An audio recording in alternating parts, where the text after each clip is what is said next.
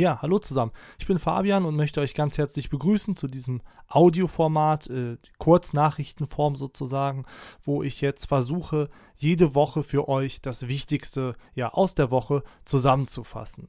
Kurznachrichten Teil 1, also Wochenende 22. bis 24. Januar 2021. Heute unter anderem zu und mit Joe Biden, Inflation und warum die Börsen kein Abbild der Wirtschaft sind.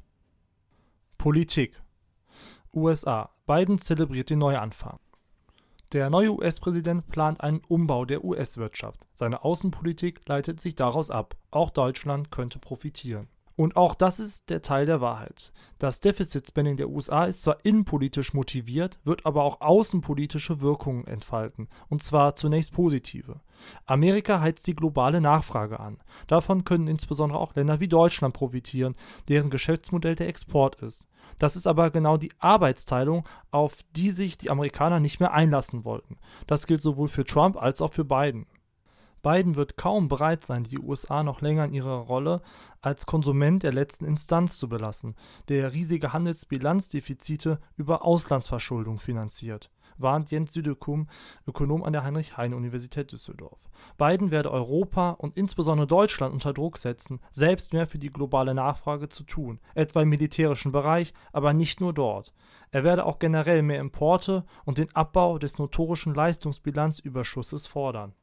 Die Corona-Hilfen sind dabei noch nicht einmal der größte Teil von Bidens ehrgeizigen Plänen.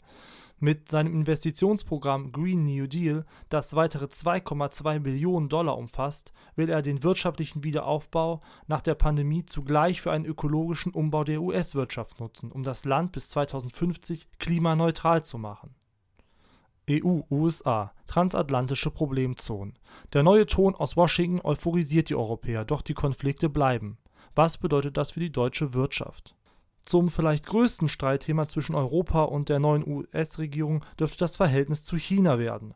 Die USA sollten eine aggressive Haltung gegenüber der Bedrohung durch China einnehmen, sagte Bidens gerade vom Senat bestätigte Geheimdienstdirektorin Avril Haines. Ich halte es nicht für eine gute Idee, die transatlantische Zusammenarbeit vor allem als Koalition gegen China zu verstehen, warnte Ökonom Felbermeier. Die globalen Probleme ließen sich nicht ohne China lösen dann wäre da der Streit um Technologie. In kaum einem Sektor klaffen die transatlantischen Vorstellungen so weit auseinander wie in der Frage, wie die digitale Wirtschaft reguliert werden soll. Die Europäer wollen die übermächtigen amerikanischen Tech-Giganten enger an die Leine legen. In Washington wurde das bislang als Regulierungswut Brüssels mangels europäischer Innovation kritisiert. Und dann wäre da noch die große Chance beim Klima. Unter einer Biden-Harris-Regierung werden die USA an Tag 1 in das Pariser Klimaabkommen zurückkehren und den weltweiten Kampf gegen den Klimawandel anführen, versprach Biden im Dezember und hielt Wort. Der Wiedereintritt in das Abkommen war eine seiner ersten Amtshandlungen. Die schlafende Inflation.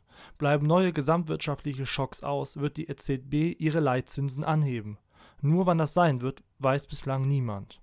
Für den schwachen Preisauftrieb im vergangenen Jahr gab es gute Gründe. Zum einen geht eine Rezession oft mit stagnierenden oder gar sinkenden Preisen einher, da sich sowohl Lohn- wie Preiserhöhungen in Krisen mit schwacher Nachfrage kaum am Markt durchsetzen lassen.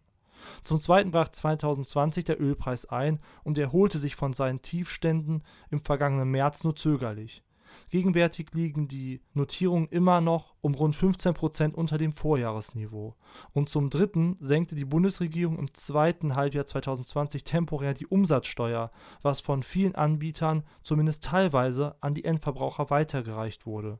Die vollständige Weitergabe hätte rechnerisch die Verbraucherpreise um 1,6 Prozent gedrückt mit der Rückkehr zu den alten Regelsätzen zum Jahresbeginn ist nun spiegelbildlich mit wieder höheren Verbraucherpreisen zu rechnen.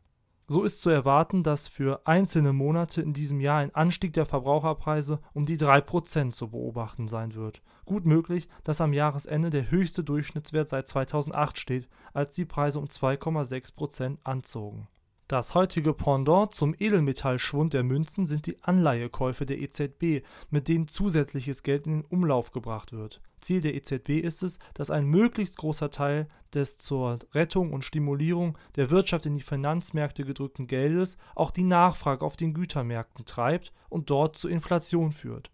was bislang nicht geschehen ist, zumal der Geldpolitik die Unterstützung durch eine aggressive Lohnpolitik fehlt. Covid-Impfstoffe, Gerangel um Liefermengen. Ein Engpass bei den Impfstofflieferungen von Pfizer und BioNTech sorgt für Unruhe in der Politik, doch schon im Februar dürfte sich die Situation deutlich entspannen. Insgesamt wurden in der EU bisher rund 6,9 Millionen Menschen gegen Covid-19 geimpft, 1,3 Millionen davon in Deutschland. Das entspricht nur etwa 1,5 Prozent der Bevölkerung und vergleicht sich mit Impfquoten von mehr als 30 Prozent in Israel, 7,5 Prozent in Großbritannien und rund 5 Prozent in den USA. Spätestens bis Ende des Sommers solle jeder Deutsche aber ein Impfangebot erhalten, also kalendarisch bis zum 21. September. Unternehmen und Finanzen, Börsen, kein Spiegelbild der Wirtschaft. Vor allem das starke China-Geschäft beflügelt BASF und so gut wie alle deutschen börsennotierten Unternehmen. Die Erträge in Fernost, wo die Pandemie weitgehend Vergangenheit ist, kompensieren die Auswirkungen der Corona-Pandemie in Europa. BMW etwa bilanzierte 2020 für seine Marken BMW, Mini und Rolls-Royce einen Absatzeinbruch von gut 8%, in Deutschland sogar 13%. Doch in China verkauften die Münchner 777.000 Autos. Das waren 7% mehr als im Vorjahr. So wie Daimler verkauft nun auch BMW jedes dritte Auto in China. Schwächen sind bei den meisten börsennotierten Unternehmen so gut wie nicht erkennbar. Insofern war es richtig, auf die rasche Erholung zu setzen. Entweder erzielen die großen Börsenkonzerne den größten Teil ihrer Umsätze in Boomregionen wie Fernost und Amerika, oder sie profitieren von pandemiebedingten Sonderkonjunkturen wie der Deutschen Post und Infineon oder der künftige DAX-Aufsteiger HelloFresh mit seinen vor die Haustür gelieferten Kochboxen. Insofern sind die hohen Börsenkurse und die darbende Wirtschaft kein Widerspruch. Entscheidend bleibt die Auswahl an zukunftsträchtigen Einzeltiteln mit starker Position in wachsenden Auslandsmärkten. Finanzen. Insurtex. Strenge Vorgaben für Digitalversicherer. Der BaFin zufolge planen junge Versicherer beim Staat auf zu wenig Geld ein. Deshalb sollen künftige Neugründungen mehr Eigenmittel vorweisen. Das könnte den hiesigen Insurtech-Standort nachhaltig verändern. Die Finanzaufsicht BaFin kritisiert, dass junge Versicherungsunternehmen in der Aufbauphase oft zu wenig Geld einplanen. Das soll sich nach Wunsch der Behörde bald ändern. Künftige Neugründungen sollen schon zum Start über deutlich mehr Eigenmittel verfügen, als das bei vergleichbaren Vorgängern der Fall war, heißt es in der aktuellen Ausgabe des BaFin-Journals. Steffen Voss, Mitbegründer des Insertex Neo Digital, ergänzt, durch die strengen Vorgaben wird es künftig um ein Vielfaches schwieriger werden, einen neuen unabhängigen Versicherer in Deutschland zu gründen.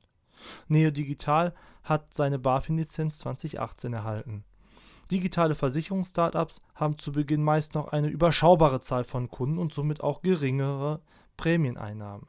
Zugleich müssen sie stark in die IT investieren, etwa in die Entwicklung von Softwarelösungen und Apps. Wie bei Startups oft üblich, arbeiten sie in den ersten Jahren eben nicht profitabel. Bitcoin-Alternative, digitaler Euro, EU und EZB arbeiten zusammen. Die EU-Kommission will die internationale Rolle der europäischen Währung nicht zuletzt mit einer digitalen Version global stärken. Kommissionsvize Dombrovskis spricht von einem neuen vertrauenswürdigen Instrument für Bürger und Unternehmen